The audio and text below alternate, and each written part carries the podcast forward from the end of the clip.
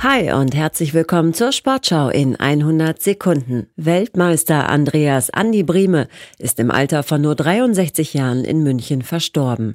Der gebürtige Hamburger sei heute Nacht infolge eines Herzstillstandes plötzlich und unerwartet verstorben.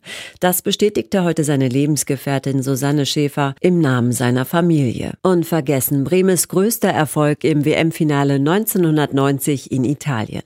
Im Endspiel gegen Argentinien hatte Breme mit einem Elfmeter das Siegtor erzielt und der deutschen Nationalmannschaft den Titel beschert. Der Hamburger SV hat einen neuen Trainer. Steffen Baumgart folgt auf Tim Walter und soll den Traditionsklub zurück in die Bundesliga führen. Der gebürtige Rostocker galt unter den HSV-Fans als absoluter Wunschkandidat. Heute wird der 52-jährige Fußballlehrer das erste Training im Volkspark leiten. Es geht sofort los. Ich werde direkt mit den Jungs arbeiten. Das Ziel ist klar, da müssen wir nicht herumreden, so Baumgart. Wie man eine Mannschaft in die Bundesliga führt, weiß Baumgart. Mit dem SC Paderborn gelang ihm der Durchmarsch von der dritten Liga Liga bis ins Oberhaus. Zuletzt hatte Baumgart den ersten FC Köln nach zweieinhalb Jahren im beiderseitigen Einvernehmen verlassen. Die Entscheidung fiel kurz vor Weihnachten.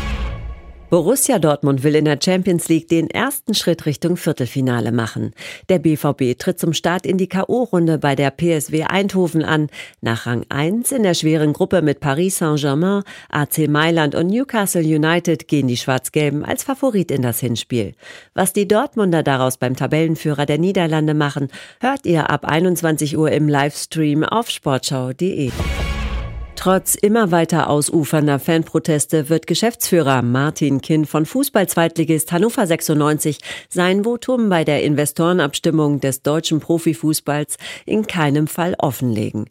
Er werde seine Wahl nicht öffentlich machen, das lehne er vollumfänglich ab, weil die Spielregel eine geheime Abstimmung war, so Kind. Er bezweifelte zudem, dass seine Stimme beim Votum der 36 Profiklubs im Dezember die entscheidende war.